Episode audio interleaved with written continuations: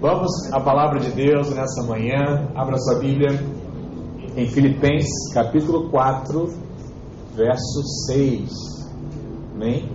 O apóstolo Paulo né, escreveu essa epístola aos Filipenses.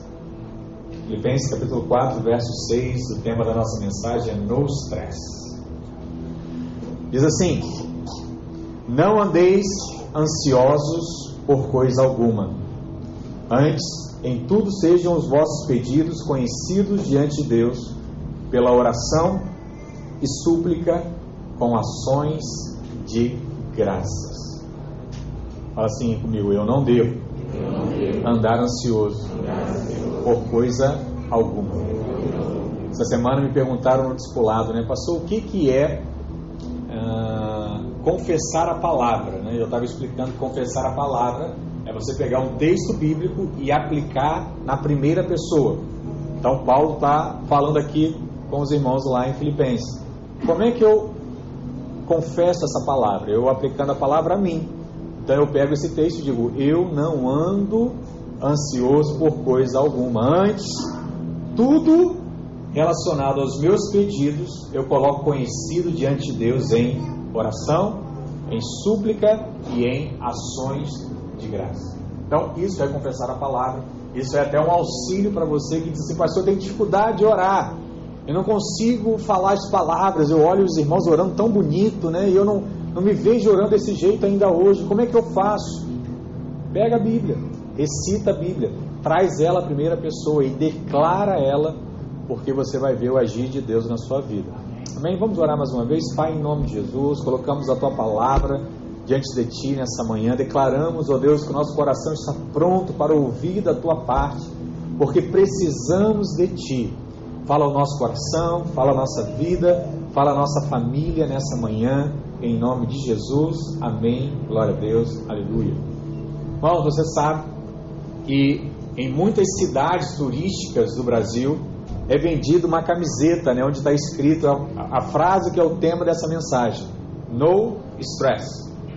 E normalmente as pessoas usam essa camiseta quando estão de férias ou sentem-se aliviadas daquela rotina do dia a dia, daquela labuta, né, daquela menção de trabalho ou de estudo em que você se vê por um certo momento desfrutando de um descanso. Mas a verdade é que muitas dessas pessoas, depois de retornarem das férias, elas se deparam com as mesmas situações e novamente o estresse reaparece na sua vida, reaparece na sua casa e todos os demais sintomas de ansiedade retornam à sua vida. E isso tem sido muito dito né, em noticiários, em jornais, em livros, e passou a ser até uma, uma verdade, né? talvez não uma, verdade absoluta, mas uma verdade relativa em que diz que a ansiedade ela é o mal deste século. E é interessante que a ansiedade ela atinge os homens, ela atinge as mulheres, ela atinge os jovens, ela atinge os velhos, ela atinge os doutores, mas ela também atinge os analfabetos, ela atinge os religiosos e ela também atinge os ateus toda classe, toda humanidade, de alguma forma, é atingida pela ansiedade. E as pessoas, por conta disso, andam, segundo aquele termo, né, a flor da pele. Então lá, a qualquer ponto elas podem explodir e são como um vulcão a prestes a entrar em erupção. São, são como um barril de pólvora, né, prontos para explodir. Eu não sei se você já passou pela situação em que você fez uma brincadeira na hora errada com a pessoa errada e ela bum, explodiu. E talvez não foi tão culpa sua, né? Mas você não sabia qual era o nível de dinamite que estava diante de você. Você foi lá na hora errada e apertou o botão errado. Teve, colheu as consequências. Por quê? Porque tinha alguém passando por uma pressão muito grande ao seu lado, mas que você não tinha percebido. Mas eu te pergunto hoje, né? Será que você se considera hoje uma pessoa ansiosa? Porque a ansiedade ela tem tomado de fato conta da vida de muitos irmãos nos últimos dias. E talvez você se pergunte, né? Será que eu me encaixo nisso? E aqui vem algumas perguntas que vão te responder se você está se encaixando nesse, nesse estilo de vida de ansiedade. Você está aqui e me ouve e eu te pergunto assim: será que você é alguém que vive roendo unhas por muito tempo? Será que você tem esse estilo hoje? Será que você é aquele que vive sofrendo quando os problemas ainda estão longe e você pensa que ele já está batendo a sua porta? É uma coisa que ainda está longe. Jovem é interessante, né? Que ele diz assim: Ah, está chegando a prova. Quando é que é a prova? Não, no final do bimestre. Aí a pessoa já está preocupada, né? E aí fica igual aquele filme do, do clique, né? Deixa eu passar logo essa, essa prova, porque prova é fogo, né, pastor? Então deixa eu passar logo esse momento da prova, mas aí depois vem outro, depois vem outro. E se você for passando, daqui a pouco você já está na idade adulta, né? Já está na velhice e aí você não viveu nada. Esse é aquele que é ansioso. Será que você vive, né? É, pensando no que vai comer, no que vai vestir, onde vai morar? Será que a sua vida se resume a isso no seu dia a dia? Os seus pensamentos né, são envolvidos dessa forma? Será que você sente medo, por exemplo, de ficar doente? Medo de ficar tenso com a possibilidade de perder alguém da sua família? Você já você vive né, nesse estilo nesses dias? Se assim é, você é alguém que infelizmente tem andado ansioso nesses dias.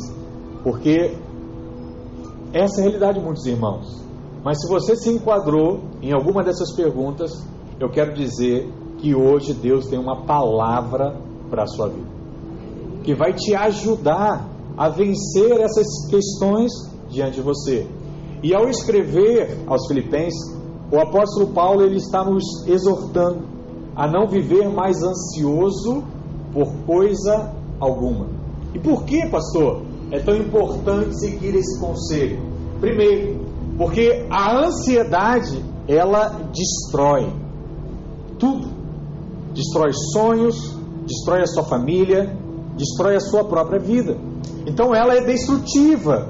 E a palavra ansiedade, ela aponta por um estado constante de inquietação e suspense. O que será da minha vida? É aquele sentimento que você tem quando você assiste um filme de suspense e entra aquela trilha sonora, aquela música que você sabe alguma coisa vai acontecer. E aí você prepara para não tomar um susto, né? Não sei se você já, já tem esse costume de ver filmes ou seriados desse, desse estilo. E você ali já se prepara, você sabe assim, alguma coisa vai acontecer. E aí o seu coração acelera. Você não sabe o que vai acontecer, mas você tem certeza que não será algo bom. Alguma coisa ruim vai acontecer naquela cena, daquele filme, daquele seriado que você está assistindo. E essa palavra, ansiedade, ela vem de uma velha palavra anglo-saxônica que significa estrangular. É a origem primitiva da palavra ansiedade. E esse estrangular vem de algo que te puxa ao contrário, em direção oposta aonde você está indo, aonde você está, está caminhando, e aquilo vai te estrangulando e gera uma esquizo, esquizofrenia né, existencial. A pessoa fica em crise, ela não sabe o que será do amanhã, e ela se sente totalmente pressionada e impedida de continuar na direção correta em que Deus colocou e em que você tem tentado caminhar. E o que causa, pastor, essa asfixia emocional? São basicamente três coisas. E a primeira delas é a palavra chamada ameaça. Tem muita gente ansiosa pela ameaça, por exemplo, de uma doença e ficam ansiosas só em pensar que podem ficar doentes. E nós temos vivido isso nesses dias, né? Por conta da pandemia, diversas pessoas se sentiram ameaçadas de ficarem doentes. Outras têm medo de morrer e ficam perturba perturbadas só em pensar que podem morrer. Que a vida delas pode acabar. Certa vez um homem viu o seu amigo chorando e lhe perguntou: Por que, que você está chorando? E a pessoa falou: Ah, eu estou chorando porque eu tenho medo de perder um ente querido. E a pessoa perguntou para ele, mas, assim, mas ele está doente?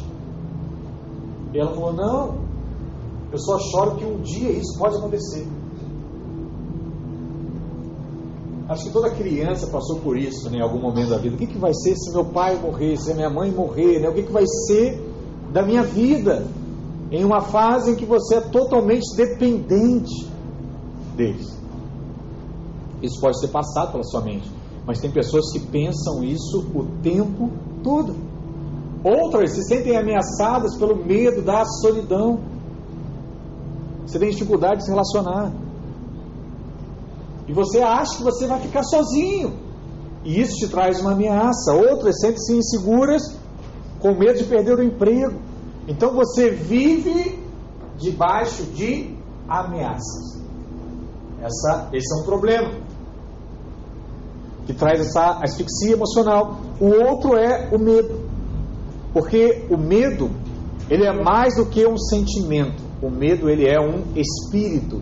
2 Timóteo 1, verso 7 diz assim: Porque Deus não nos deu o espírito de temor, espírito de medo, mas de fortaleza e de amor e de moderação. Qual é o medo comum nas pessoas? É o medo de não casar? É o medo de casar e divorciar? É o medo da vida? É o medo da morte? É o medo da solidão? É o medo da multidão? É o medo do hoje? É o medo do amanhã? É o medo do conhecido? É o medo até do desconhecido? Mas tudo é vinculado ao medo. Uma escritora holandesa chamada Corrier Bon, em um dos seus livros, ela afirma algo que é muito interessante. Ela diz assim: a ansiedade não esvazia o amanhã do seu sofrimento, ela esvazia o hoje do seu poder. A ansiedade ela atrapalha de você tomar decisões pelo seu hoje de você se fortalecer de fato pelo seu hoje. E se nós pudéssemos utilizar a ansiedade dentro da palavra, nós diríamos que a ansiedade é aquilo que foi crucificado entre dois ladrões. O primeiro ladrão poderia ser chamado de remorso. E o remorso você sente em relação ao passado. Poderia ter feito diferente, Poderia ter agido diferente, poderia ter tomado uma decisão diferente. Ladrão do remorso aponta para o passado. Mas existe um outro ladrão, que é o ladrão da preocupação em relação ao futuro. E a ansiedade ela está lá no meio das duas coisas. E é interessante que a Bíblia diz que o apóstolo Paulo venceu esses dois ladrões da alegria. Porque ele disse o que? Esquecendo das coisas que para trás ficaram. Olha que coisa, né? Quem é ansioso, normalmente ele fica remoendo o passado. E Paulo diz o que? Eu esqueci das coisas que para trás ficaram. Aquilo não me, não me causa mais dano, mais peso. Não me traz mais aflição. Passou, já foi. Se eu errei, foi feito. Não tem mais como eu voltar ao passado. E depois o apóstolo Paulo ele termina dizendo que não andeis ansiosos por coisa alguma. Apaga o passado e não se preocupe com o futuro. Viva o presente. Viva o momento em que de fato as suas decisões têm algum poder. Que são quando? Hoje. Agora. O passado passou. O futuro ainda não chegou. A sua decisão depende do agora. Você pode decidir algo agora. E muitas pessoas estão destruídas por causa da ansiedade que tem afetado tanto física quanto espiritualmente e levado as pessoas a se sentirem cada vez mais inseguras, desamparadas e vivendo em um isolamento, tanto espiritual quanto da própria alma. E essa insegurança, ela surge da percepção de que algo ruim vai acontecer. Então, quem está ansioso, lembra do filme, suspense, trilha sonora, o que, que você está esperando? Que algo ruim aconteça. Isso é o pilar da insegurança, está dentro da ansiedade.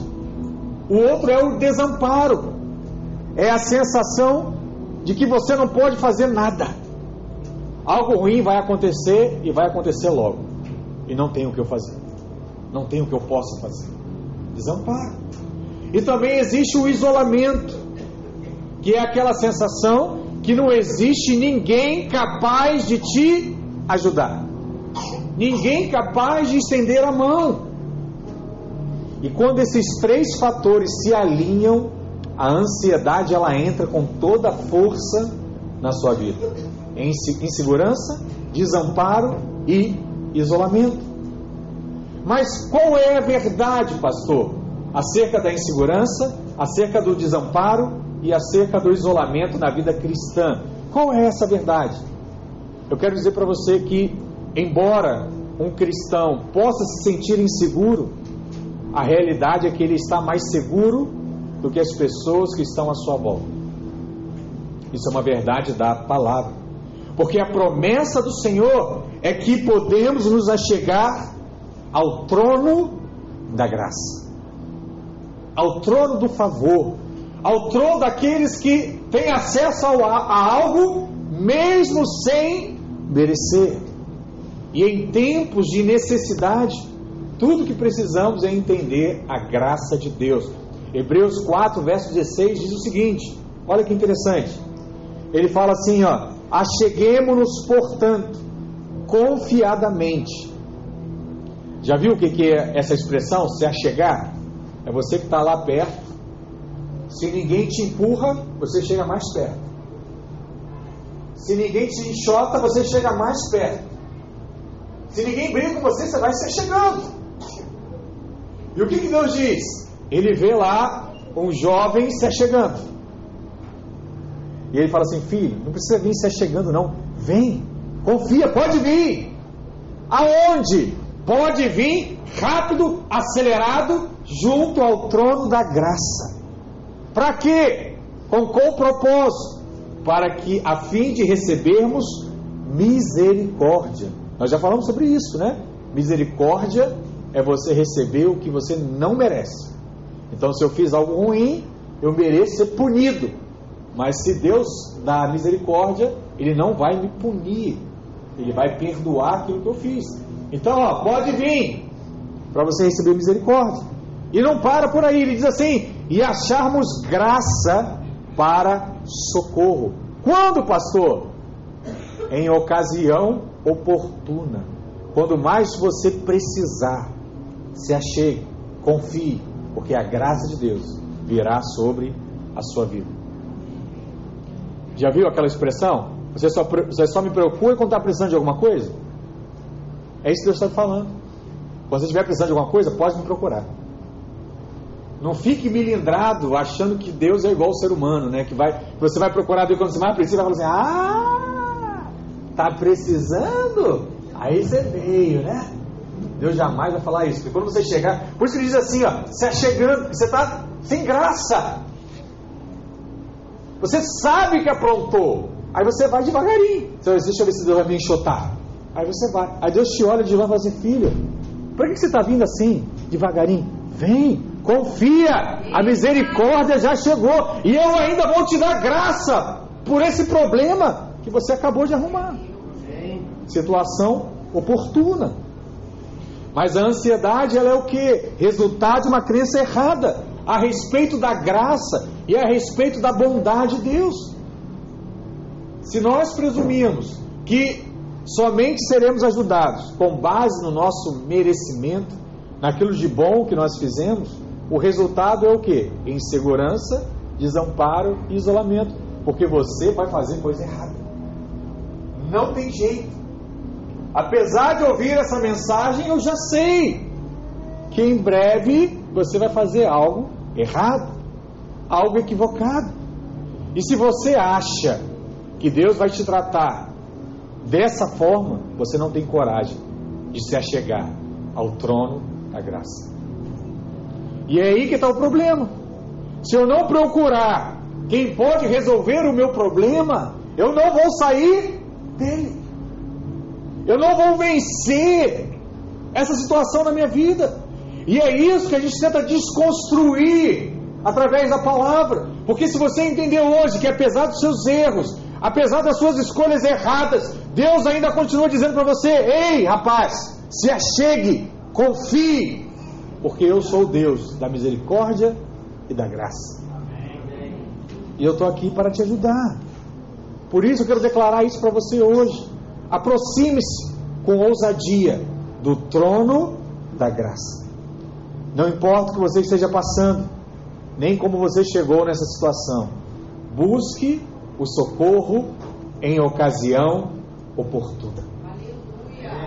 A ocasião talvez da sua vida seja hoje. Busque socorro no Senhor. Talvez você esteja mesmo vivendo debaixo de condenação, de pensamentos acusatórios. Levante-se e aproxime-se com ousadia no trono da graça, no trono do favor. Se achegue lá. Quem sabe Deus ainda não te dá um, um docinho, algo que você goste, mesmo estando todo errado, né? Essa é a crise. Pastor, mas se eu der algo para alguém que está todo errado, ele vai continuar fazendo errado. Eu te entendo. Mas Deus ele escolheu agir dessa forma. O que na verdade acontece, e talvez seja o mais importante, guarda isso no seu coração. Não é o erro que você cometeu. O que é mais importante é como você enxerga Deus. Porque toda vez que você procura Deus, é porque você não conseguiu resolver um problema. E quando você diz que você não consegue resolver um problema, você está dizendo assim: ó, só você é capaz de resolver o problema na minha vida. E sabe o que isso quer dizer? Que você está exaltando a Deus acima de todas as coisas na sua vida. Porque você reconhece que só Deus é capaz de mudar essa situação. E sabe o que Deus gosta?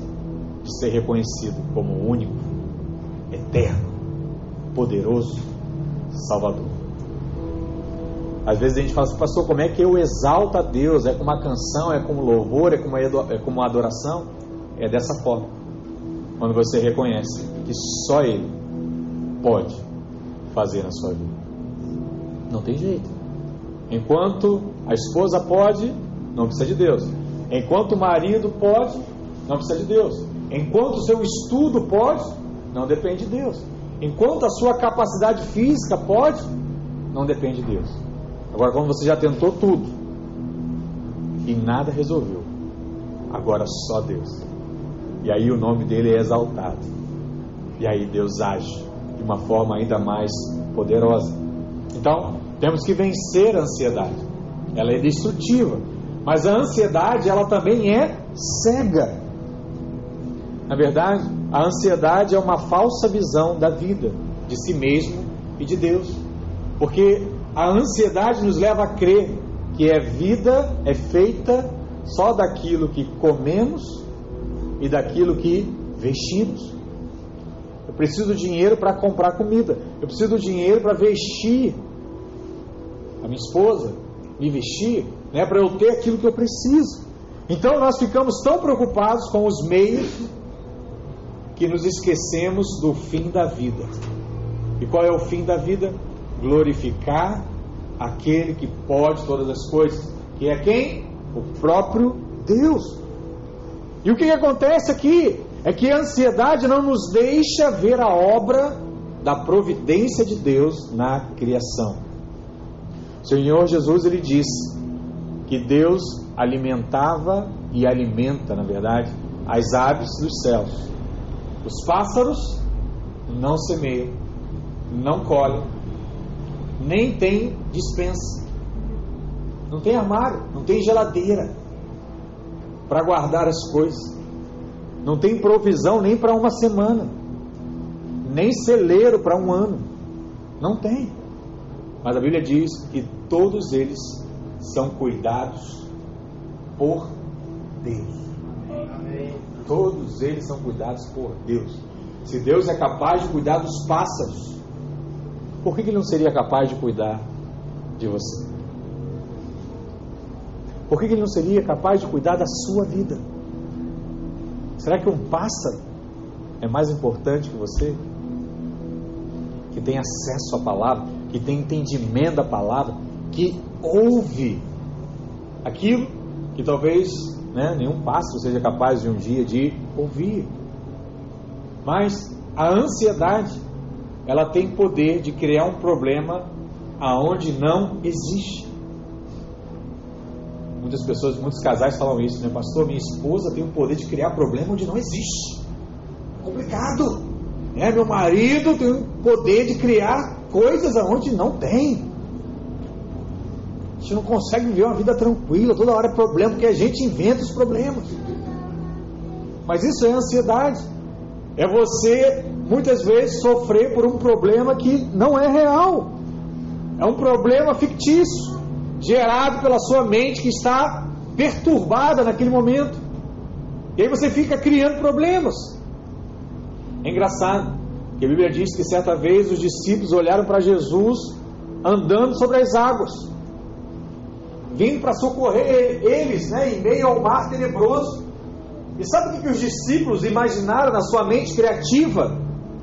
Que aquele homem que andava sobre as águas era um fantasma. E se espantaram, ficaram com medo. E era o próprio Jesus que envia em direção a eles para salvá-los. E os discípulos ficaram com medo. Porque criaram um problema, todo o cenário estava lá, mar tenebroso, céu fechado, trovões, relâmpagos, muita chuva, muito vento, e veio um homem andando sobre as águas, é um fantasma que vai destruir o navio, e todos iremos morrer. Era o cenário perfeito de um filme de terror. Criaram problemas. Porque a ansiedade, ela tem o poder de aumentar os problemas e diminuir a capacidade de resolvê-los.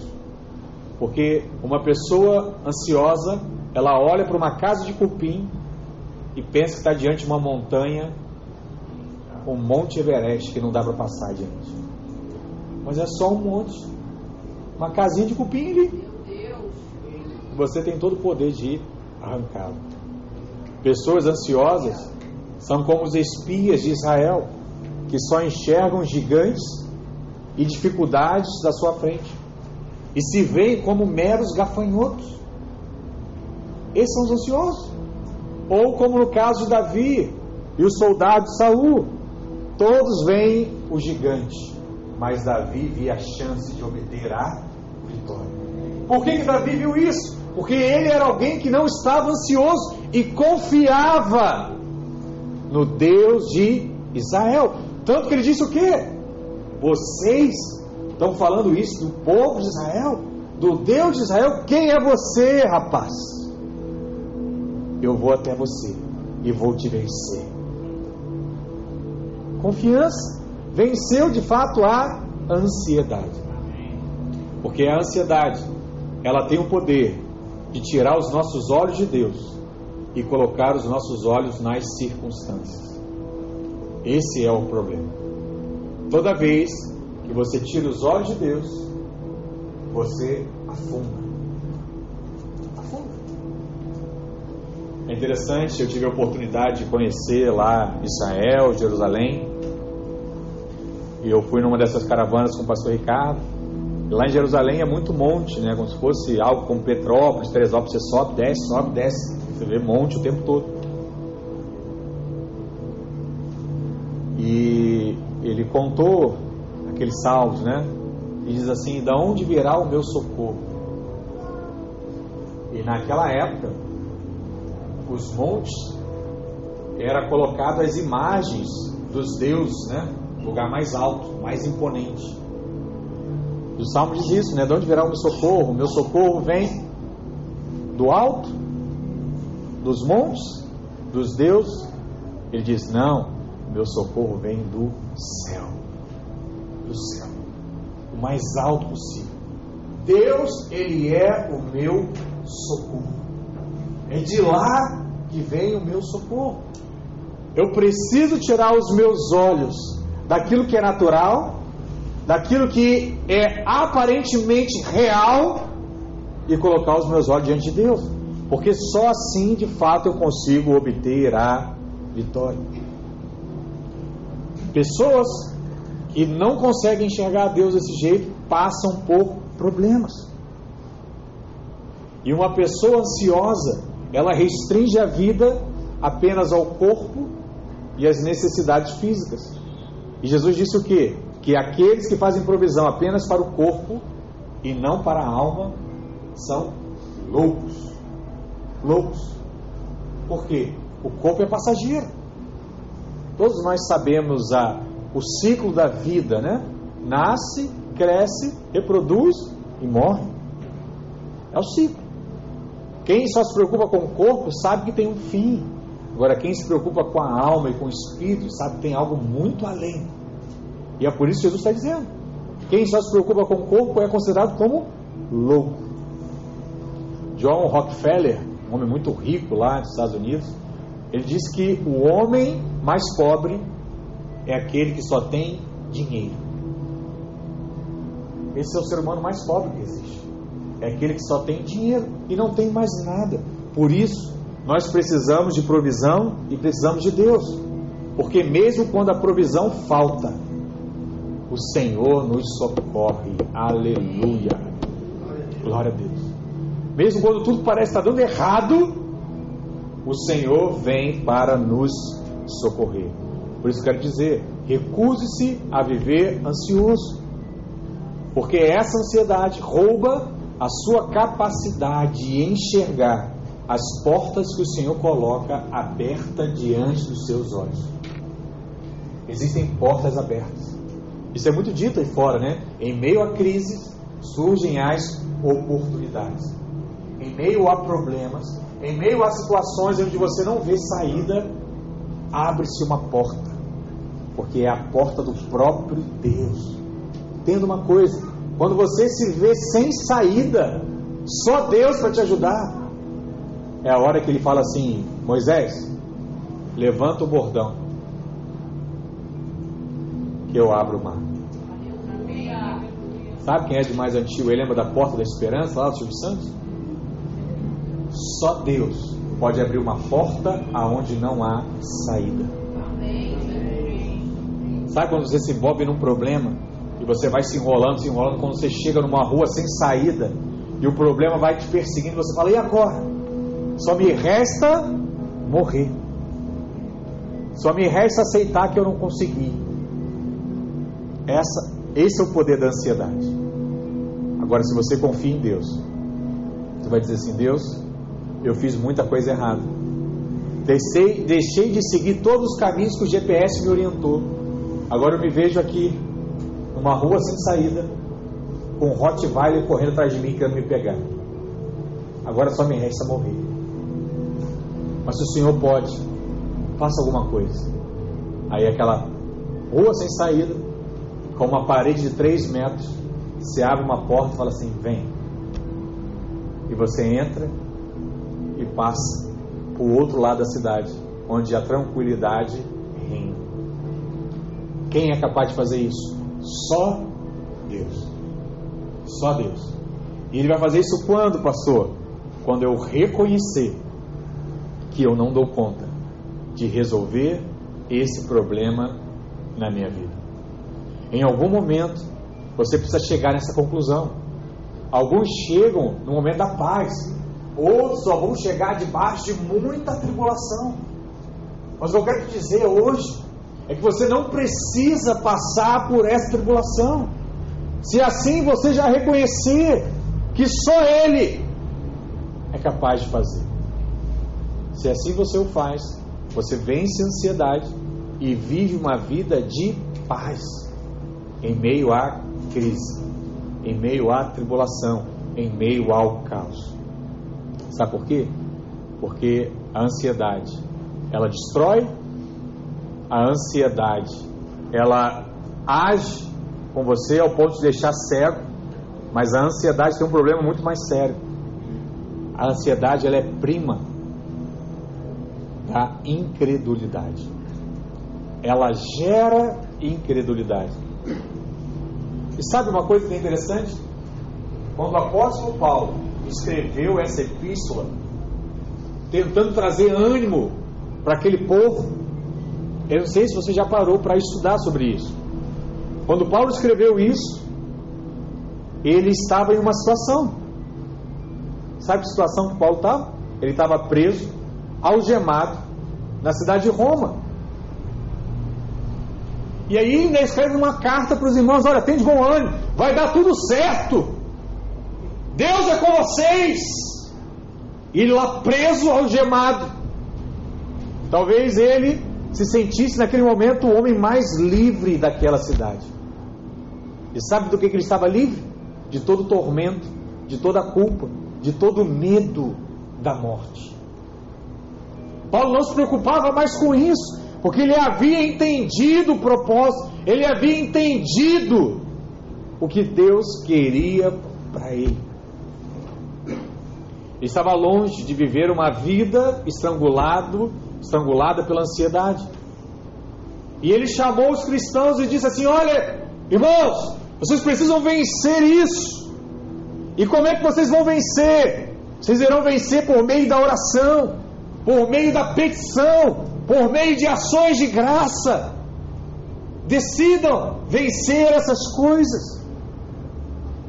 Em vez de viver perturbado com a carranca das circunstâncias que estão adversas, se aproprie-se da paz que excede todo entendimento tudo aquilo que é natural. Portanto, eu quero chamar sua atenção aqui é que quem escreveu essa palavra não foi alguém que estava de férias na beira da praia. Não era alguém milionário desfrutando das riquezas. Não era alguém casado, cheio de filhos, brincando no quintal. Não, era um homem que viveu a vida para Cristo e se encontrava preso, dando uma palavra de ânimo para as pessoas. Algo talvez muito incoerente. Paulo estava sobre o olho do furacão, tudo conspirava contra ele. Mas no coração de Paulo reinava a paz. E a paz que excede todo entendimento. Portanto, as palavras do apóstolo são oportunas para nós hoje. E o que, que, ele diz? Ele fala no Filipenses 4, verso 6. Ele diz assim: Olha, não andeis ansiosos de coisa alguma, em tudo, porém, sejam conhecidas diante de Deus as vossas petições. Fale para Deus aquilo que tem deixado você ansioso, aquilo que tem roubado a sua paz. Escreva, fale para Ele. Faça conhecidas, é o que Paulo está dizendo pela oração e pela súplica. Sabe a diferença de oração e súplica? Oração é você bater um papo com Deus, conversar. E aí, Deus, tudo bem? Tranquilo aí? Tá fresquinho, tá maior calor aqui no Rio. Aí no céu tá na temperatura agradável, ar-condicionado ligado. Essa é a oração, para quebrar paradigmas aqui, né? Isso é oração. E a súplica? A súplica é quando você bota o joelho no chão, começa a chorar, meu Deus! Deus! Me ajuda! Eu não sei mais o que fazer. Eu não sei mais o que falar para o meu filho. Eu não sei mais o que falar para o meu marido. Eu não sei mais o que falar para minha esposa. Eu não sei mais de onde tirar o meu sustento. Eu não sei mais o que fazer. Tudo que eu coloquei as mãos deu errado. Pai, me ajuda. Essa é a súplica. Ele diz: faz conhecida a oração, o bate-papo, mas faz conhecida também a súplica, com ações de graças. E a paz de Deus, presta atenção, primeiro você faz conhecida a oração e com súplica. Quando você faz, Paulo diz, e a paz de Deus, que excede todo entendimento. Presta atenção numa coisa. Deus sabe a sua limitação. Deus sabe. E ele diz o que? Ele vai te enviar uma paz que excede o entendimento. O que é o entendimento? É você ficar pensando naquilo o tempo todo, já viu? Caramba, podia ter feito diferente. Meu Deus, por que, que eu fiz isso? Errei de novo. Ai, não tem jeito para mim. Já tentei mudar, não consigo. Esse é o seu entendimento. A sua mente está assim, ó. Aí você está triste. Aí você está ansioso, aí você não quer ver ninguém, aí você quer ficar trancado no seu quarto, você quer ficar em isolamento. Aí Deus fala assim: olha, se você orar, se você suplicar, eu vou te enviar na hora. A paz que excede essa forma sua de pensar. Ele não diz que você vai parar de pensar, ele diz que a paz dele é maior do que o pensamento. É como se você tivesse entrado em um coma em que você não consegue mais pensar, você só é suprido por ele não consegue explicar. E aí ele continua: guardará o vosso coração. Coração na Bíblia aponta para o espírito. Guardará o seu espírito, rapaz. É aquilo que permanece, mas ele não para no espírito. Ele diz: guardará o seu espírito e também a vossa mente. Em algum momento, ele vai colocar as coisas em ordem na mente e você vai parar de ficar pensando naquilo o tempo todo e vai ter uma vida normal, capaz de tomar decisões e mudar talvez aquilo que estava errado. Porque a pior coisa é quando alguém diz assim: olha, agora que eu pisei, agora eu vou fundo mesmo, não tem mais jeito. Aí as consequências são mais graves. Deus sabe disso e Ele quer te impedir antes de você chutar o pau da barraca. Você só tropeçou. Você só bateu o dedão. Você só bateu o dedo mendinho ali. Você se machucou. Não chuta tudo. Que depois vai ser mais difícil, vai envolver mais gente. Ele fala assim: dá para parar agora. Eu vou te ajudar isso. É isso que Paulo está dizendo. Até porque, irmãos, você pode não acreditar, mas mais de 50% das doenças, elas são doenças afetas a alma. E o que, que a doença afeta a alma, pastor? É doença que afeta a sua emoção e a sua mente. Te travam. Literalmente travam. E as pessoas hoje, sabe o que elas fazem? Elas procuram uma paz não espiritual. Sabe qual é a paz que as pessoas estão procurando hoje? É a paz química precisa de química para ter paz. Vivemos hoje o império dos calmantes. São pessoas que dormem um sono que não é real, o sono é artificial. A pessoa precisa comprar a paz. Só que a paz de remédios é uma paz momentânea. Acabou o efeito do remédio, a paz vai embora junto. Aí você precisa tomar mais remédio. Aí precisa tomar mais remédio. Mais remédio, mais remédio. E você não consegue experimentar a paz verdadeira. Mas eu queria dizer para você que além dos danos físicos, a ansiedade, ela também nos afasta de Deus. Você sabe que essa paz química ela produz também uma dependência. É uma droga. E que você não pode aceitar isso para a sua vida. Porque a ansiedade, no final, ela quer destruir a sua vida.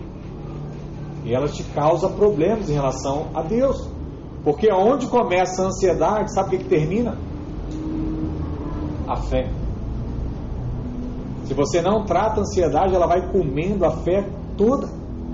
Eu posso dizer para você que a ansiedade ela é o útero onde é gerada a incredulidade. Toda incredulidade tem origem na ansiedade. E a ansiedade ela é um parasita que suga a seiva da nossa alma e nos deixa vazio e sem esperança. É isso que ela vai fazer. A ansiedade ela estrangula as nossas emoções, ela atormenta né, a nossa mente com muitas inquietações. Você se vê inquieto o tempo todo. Nada está bom, nada dá certo. Por quê? Você está envolvido de ansiedade. E aonde a ansiedade reina, a paz não desfila com liberdade. Você não consegue ser livre. E o apóstolo Paulo, mesmo sobre algemas, ele ordena a igreja de Filipos a se alegrar constantemente no Senhor. Ele exorta a igreja a não se entregar à ansiedade, mas vencê-la por meio da oração. Quem está ansioso precisa orar mais. E quando nós nos colocamos diante do grande Deus, os nossos problemas se apequenam, porque Deus ele é muito maior. Quando nós de fato reconhecemos a grandeza de Deus, a nossa alma se aquieta.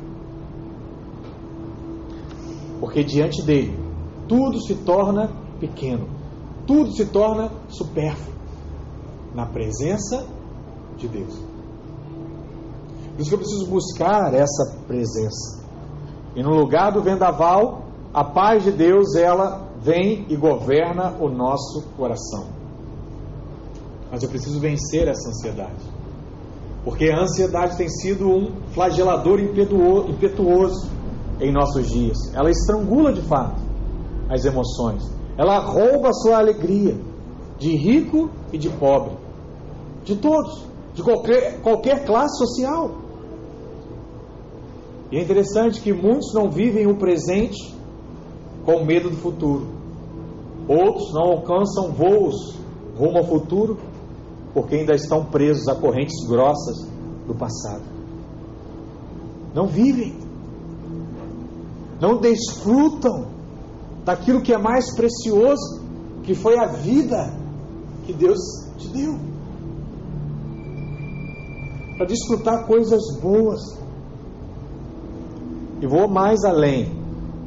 Eu quero dizer para você que a ansiedade nos torna menos do que cristãos, porque ela é incompatível com a fé cristã.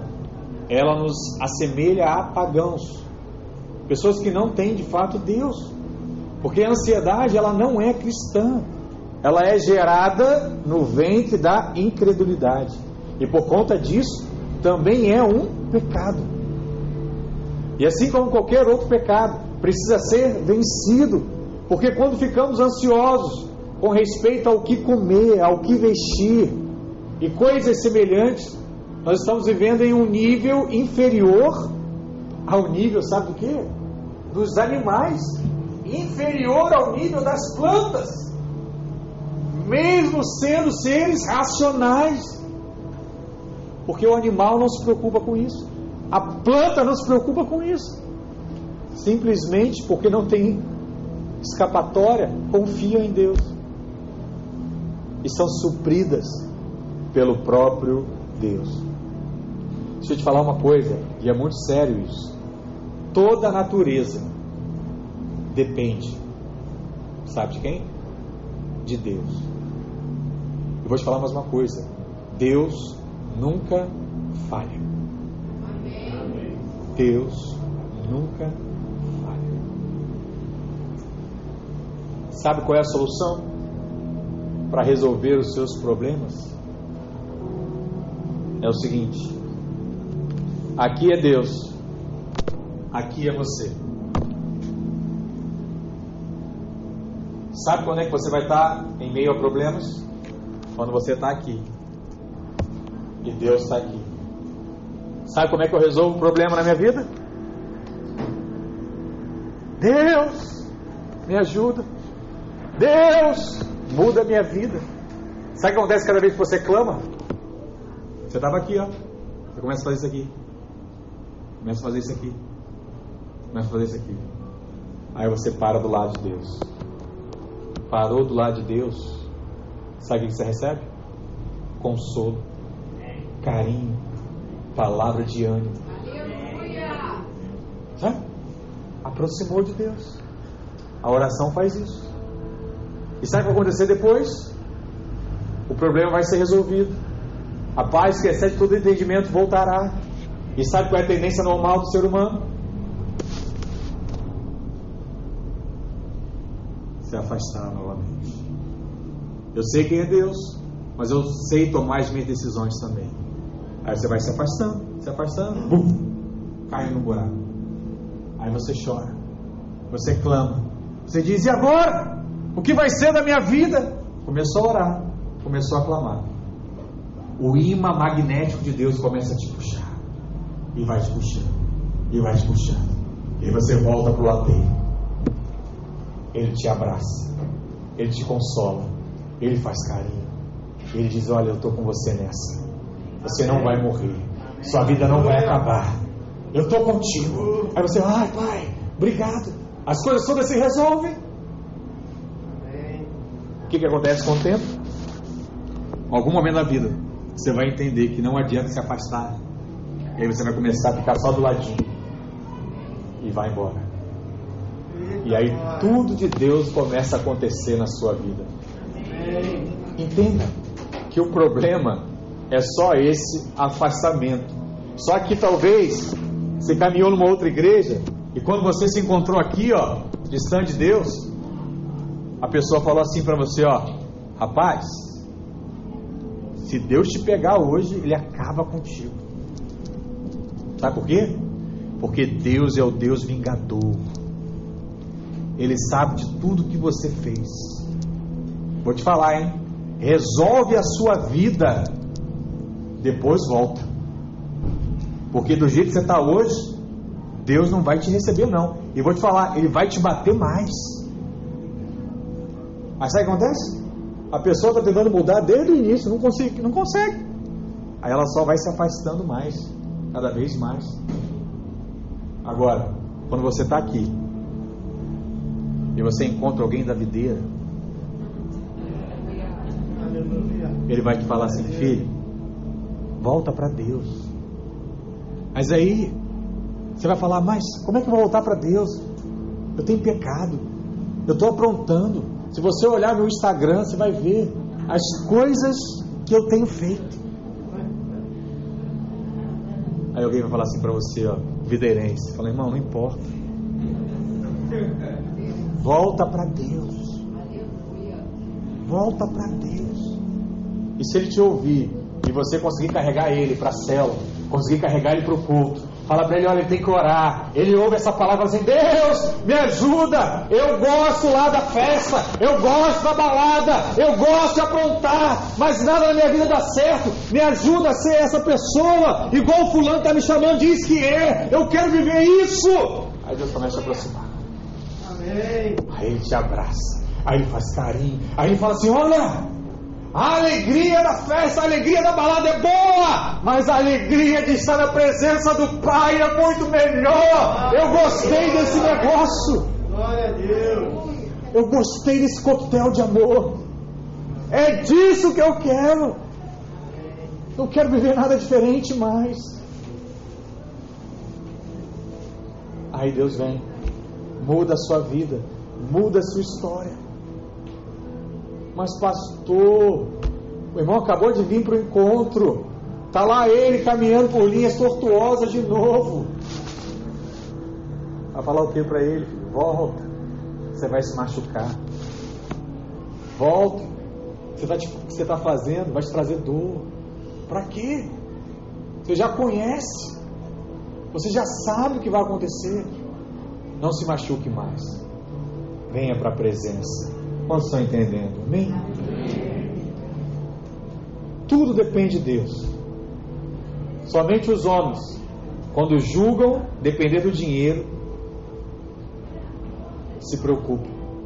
E vou te falar uma coisa: o dinheiro sempre falha.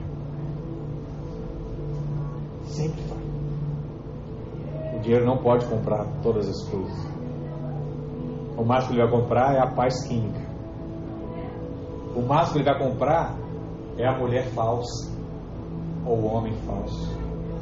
O máximo que ele vai comprar são amizades mentirosas. Nada é genuíno. O dinheiro não vai resolver esses problemas, irmãos. Hospitais, sepulcros estão cheios de pessoas ansiosas. Sabe por quê? Porque a ansiedade, de fato, ela mata. E o sentido da palavra ansiedade é estrangular, como nós falamos. É puxar em direção oposta a Deus. E quando estamos ansiosos, teimamos em tomar as rédeas da nossa vida e tirá-las das mãos de Deus. E toda vez que você sai da presença de Deus, você corre o risco de cair e se machucar. Esse é o problema. E a ansiedade, ela nos leva a perder a alegria do hoje por causa do medo da manhã. Se eu estou com medo de amanhã, eu tenho alegria hoje. Sabe aquele sentimento? Muitos irmãos aí vão fazer concurso aí semana que vem. Aí vão ter aquele sentimento no sábado. Não estudei o bastante. Estou com medo de fazer a prova no domingo. Aí sabe qual é o sentimento que vem? Não vou. Não vou. É melhor não ir do que me decepcionar com o resultado. A vida, ela é desse jeito. Ela age assim. Eu não posso me prender pelo medo do amanhã. Pessoas se preocupam com exames, emprego, casa, saúde, namoro, empreendimento, dinheiro, casamento, investimento. Preocupações que talvez jamais vão acontecer realmente. Você simplesmente está preocupado com algo que nem sabe se vai acontecer. Algo que não é real ainda, mas já impede a paz do dia anterior àquela decisão. Imagina você está no emprego e o patrão fala: segunda-feira de manhã, bem cedo que a gente precisa conversar. Pronto, acabou o final de semana. Acabou o final de semana. Aí você fala, caramba, o que, que vai ser? Se eu for mandado embora, como é que a gente vai fazer? Tem que tirar as crianças da escola, tem que fazer tal coisa, mudar trabalho, avisar. Ó, já avisa lá, ó, prepara aí, conta as coisas, ó, tem que cortar que não sei o que, chegar na segunda-feira, não. Querer dizer que você está sendo promovido, você vai para um ser gerente geral da, da loja, tá bom? Pronto, perdeu o final de semana. À toa. Esse é o real significado da ansiedade. Ansiedade nada mais é do que perda de tempo. Precisamos viver um dia de cada vez. Né? Nós temos uma mensagem aqui: os anos que não são contados. Muitos deles são por causa da ansiedade. É ano que não contou.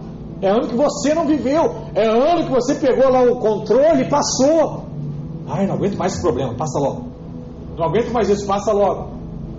E aí você não percebe quando você age assim, você está passando aquilo que é mais precioso, que é a sua vida, que Deus deu com um propósito um propósito.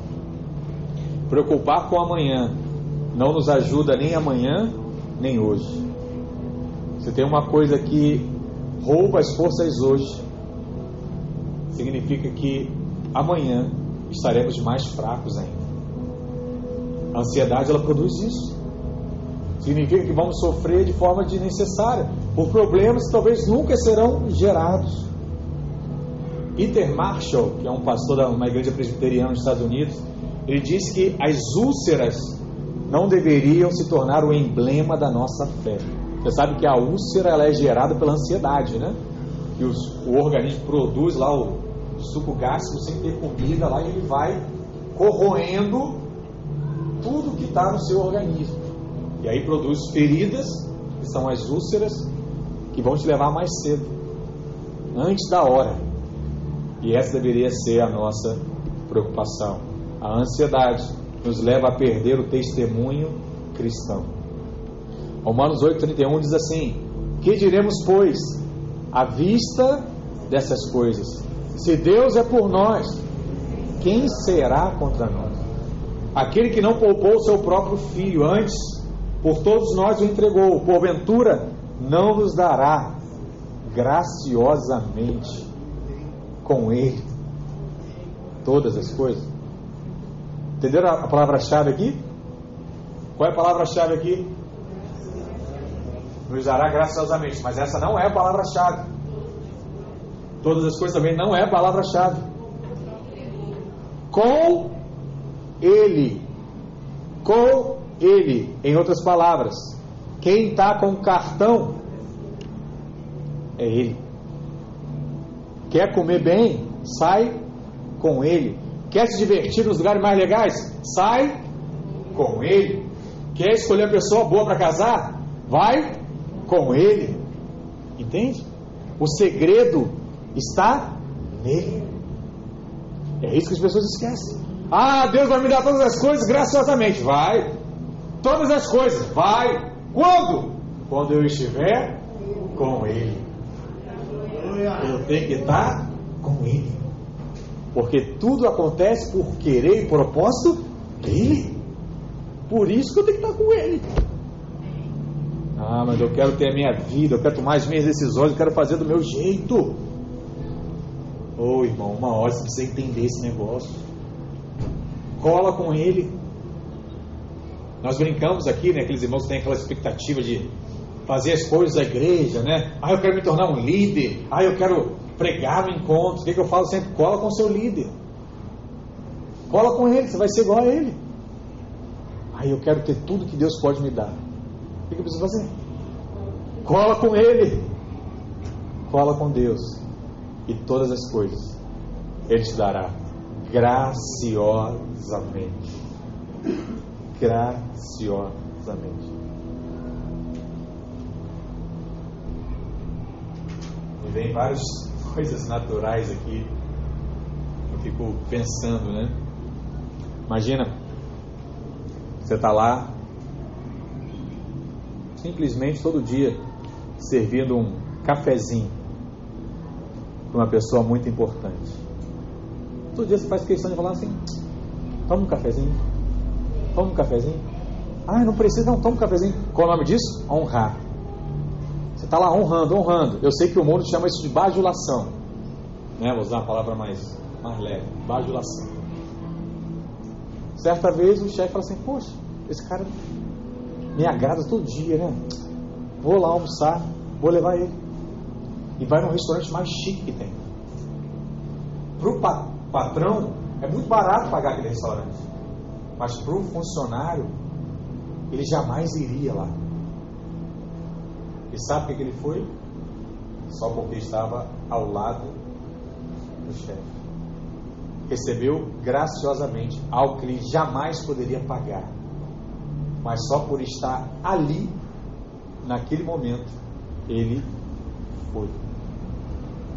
Entende?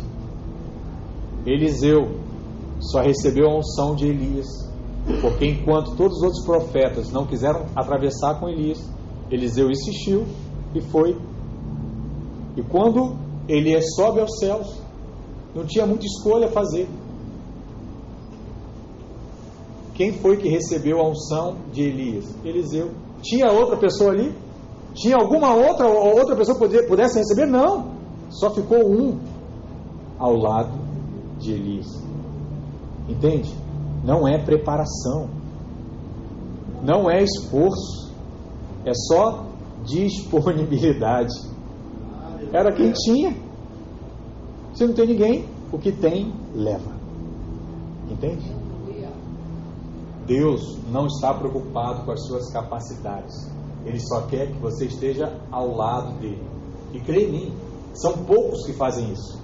Por isso que aqueles que entendem e se aproximam e ficam ao lado de Deus, passam a receber todas as coisas graciosamente. Só porque está ali, paparicando Deus. Já viu? Oh Deus lindo, maravilhoso. Oh, é tão bom estar em tua presença. Fala sério, se você vê alguém falando assim do teu chefe, puxa saco, né? Aí o cara é promovido e tu fala assim, pô, não fez nada. Eu trabalho, chego cedo, o cara chega atrasado, mas fica lá todo tempo, paparicando, né? Tem um evento, ah, queria chamar o meu chefe aqui, queria dizer à frente de todo mundo que ele é o melhor chefe. Para que isso? Para que isso? Mas vê, vê se não é isso que acontece. Quem é promovido normalmente não são essas pessoas. Talvez pelo entendimento errado. Mas para Deus é a mesma coisa. Será que você é conhecido assim? Alguém fala assim: para de ficar paparicando Deus toda hora. Ah, Deus seja exaltado. Ah, Deus seja glorificado. Já viu aqueles, aqueles telejornais que ficam chateados quando vão entrevistar alguém e a pessoa fala assim: Deus me deu tudo. Fazendo, mas como é que Deus te deu tudo? Na jogador de futebol fala muito isso. Né? Não, rapaz, mas seu talento, sua capacidade, você joga bem. Não, Deus me deu habilidade. Aí o cara fala: ah, vamos encerrar a entrevista porque, pô, dá, eu quero saber qual foi o esforço que você fez, quantas horas você treinou, o que, que você abdicou. Aí você fala, não, tudo foi Deus, Deus, Deus, aí ah, acaba a entrevista aqui agora. É assim. Legal para Deus, bajulador para Deus, chato para o mundo. É isso. Esse é o padrão que um dia você vai experimentar. Salmo 55, verso 22, para nós encerrarmos. Ele diz assim: Confia os teus cuidados ao Senhor e ele te susterá. Jamais permitirá que o justo seja abalado. Presta atenção. Ouça isso. Você era, sabe quem? Pecador miserável. Esse era você. O dia que você aceitou a Cristo, você passou a ser o quê? Justo. Agora você é justo. Você é justo porque entrou na presença de Deus. Se eu estou na presença de Deus, eu jamais serei abalado. Amém? Qual é o segredo? Estar com Deus. Agora, se eu sair do carro, ou para um outro carro, é, apostar pega com Deus, eu posso bater, me machucar. Mas aí entra a graça. Se eu entender que na presença do Pai, eu sou guardado, eu volto para o carro de Deus, e lá eu serei guardado novamente. Amém? Não importa o estilo de vida que você vive hoje mas se hoje você quer falar assim, Deus, eu quero voltar para a presença. Eu quero voltar para o seu carro. Eu quero ser o seu bajulador número um. Acredite, ele vai te levar para jantar no lugar mais caro. Ele vai te levar para viver os maiores sonhos aqui na terra. Porque é o que ele quer, não é a sua capacidade ele quer a sua disponibilidade de estar na presença dele. Na presença dele. Um dia você vai estar de fato na presença dele. Mas alguns já enxergaram isso e sabem que isso não chegou ainda. E falam assim, pastor, isso é tão bom. Eu não quero esperar a morte para viver isso. Eu entendi. Eu posso viver isso hoje. Sabe? Visão de águia. Alguns só vão viver isso após a morte. Outros já querem viver isso hoje, já querem experimentar isso hoje. E quem decide experimentar isso hoje, tudo conspira ao seu favor. Porque é isso que Deus quer. Você precisa ser modelo. Então, quem é modelo de Deus, precisa receber as coisas de Deus, para que possa ser usado cada vez mais. Já viu agora os influenciadores digitais? Se você tiver lá um milhão de seguidores, você ganha roupa, você ganha você ganha casa, você ganha carro, você ganha tudo para usar a marca porque você influencia. Quem é que é ser influenciador de Deus aqui? Vai precisar ganhar tudo, casa, roupa, tudo. Só para ser testemunho de Deus aqui na terra. Só para mostrar, olha, foi a sua capacidade, você é bom? Não, foi Deus que me deu e eu sou aqui influenciador dele. Tudo conspira ao seu favor. Tudo vem a você com um único propósito exaltar o nome daquele que vive e reina para sempre. Aleluia. Fica de pé onde você está, em nome de Jesus. Vamos orar ao Senhor, porque Só existe um antídoto para a ansiedade. E o nome dele é a fé. Você precisa aplicar fé nessa manhã. E eu queria que você tomasse essa decisão, de fato, né? De entregar essa vida ao Senhor. Se você estava, como exemplo que eu dei, afastado, chegou a hora de você falar assim: Deus, eu quero me aproximar novamente de ti, da tua presença. Faz em mim o seu querer, em nome de Jesus. Amém? Feche seus olhos. Eu quero orar com você nessa manhã. Se você sentir algo da parte de Deus, não retenha. Deixa Deus falar ao seu coração. Deixa Ele trazer esse consolo, trazer esse direcionamento, fazer nova todas as coisas na sua vida. Pai, em nome de Jesus, oramos a Ti nessa manhã e pedimos que a Tua paz, que o Teu Espírito esteja agindo no coração dos Seus filhos. Senhor, muitas são as vidas, muitas são as escolhas, mas não permita que nenhum de nós se afaste da Sua presença. Se isso tem acontecido esses dias, eu lhe peço que nessa hora o Senhor venha trazê-lo novamente à Sua presença. Mostre o caminho, como a Tua palavra diz, seja a lâmpada para os nossos pés e nos conduza novamente à Sua presença. Em nome de Jesus. Se existe alguém aqui que se encontra hoje com medo de ser maltratado por Deus pelas escolhas erradas que fez, que esse medo caia por terra, em nome de Jesus. Que essa palavra caia como ânimo ao seu coração e que você decida de fato voltar para os caminhos aos quais Deus te chamou, aos quais Deus trouxe alegria e paz ao seu coração. Em nome de Jesus, Senhor Jesus, faça desse jeito. Toque corações nessa manhã, em nome de Jesus em nome de Jesus. Ainda com os olhos fechados, você se encontra aqui numa dessa situação que eu mencionei, em que você diz assim: Pastor, hoje eu estou afastado. Não só afastado da igreja, mas afastado de um propósito que Deus tem para mim, por escolhas erradas. Mas hoje eu queria assumir esse compromisso de voltar para os passos corretos. Se você está assim hoje, levanta uma das suas mãos onde você está, em nome de Jesus. Você quer voltar para esse espaço. Fala assim, Deus, me traz de volta para essa presença. Me traz de volta para o Senhor, em nome de Jesus. Se você levantou a mão com ousadia, sai do seu lugar, vem aqui na frente. Eu quero orar por você agora, em nome de Jesus. Pode vir.